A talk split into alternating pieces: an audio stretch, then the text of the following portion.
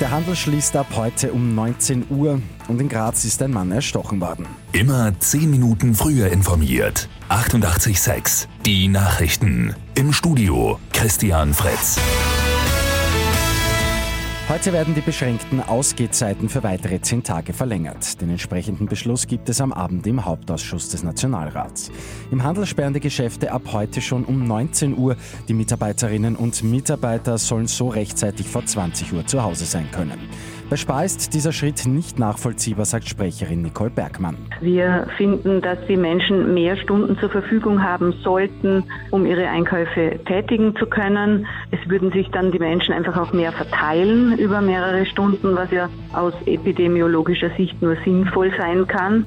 Ausgenommen von der Regel sind Tankstellen sowie Verkaufsstellen in Bahnhöfen und Flughäfen. Die Verkaufsfläche darf allerdings nicht mehr als 80 Quadratmeter haben.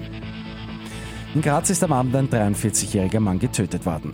Der mutmaßliche Täter, ein 56-jähriger Bekannter des Opfers, soll den Mann in einem Mehrparteienhaus erstochen haben.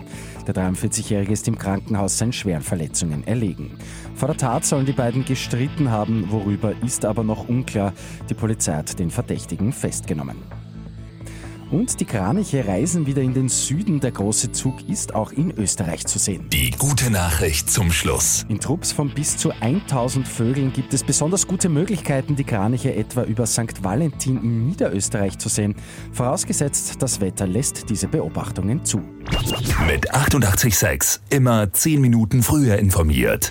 Weitere Infos jetzt auf Radio 886 AT.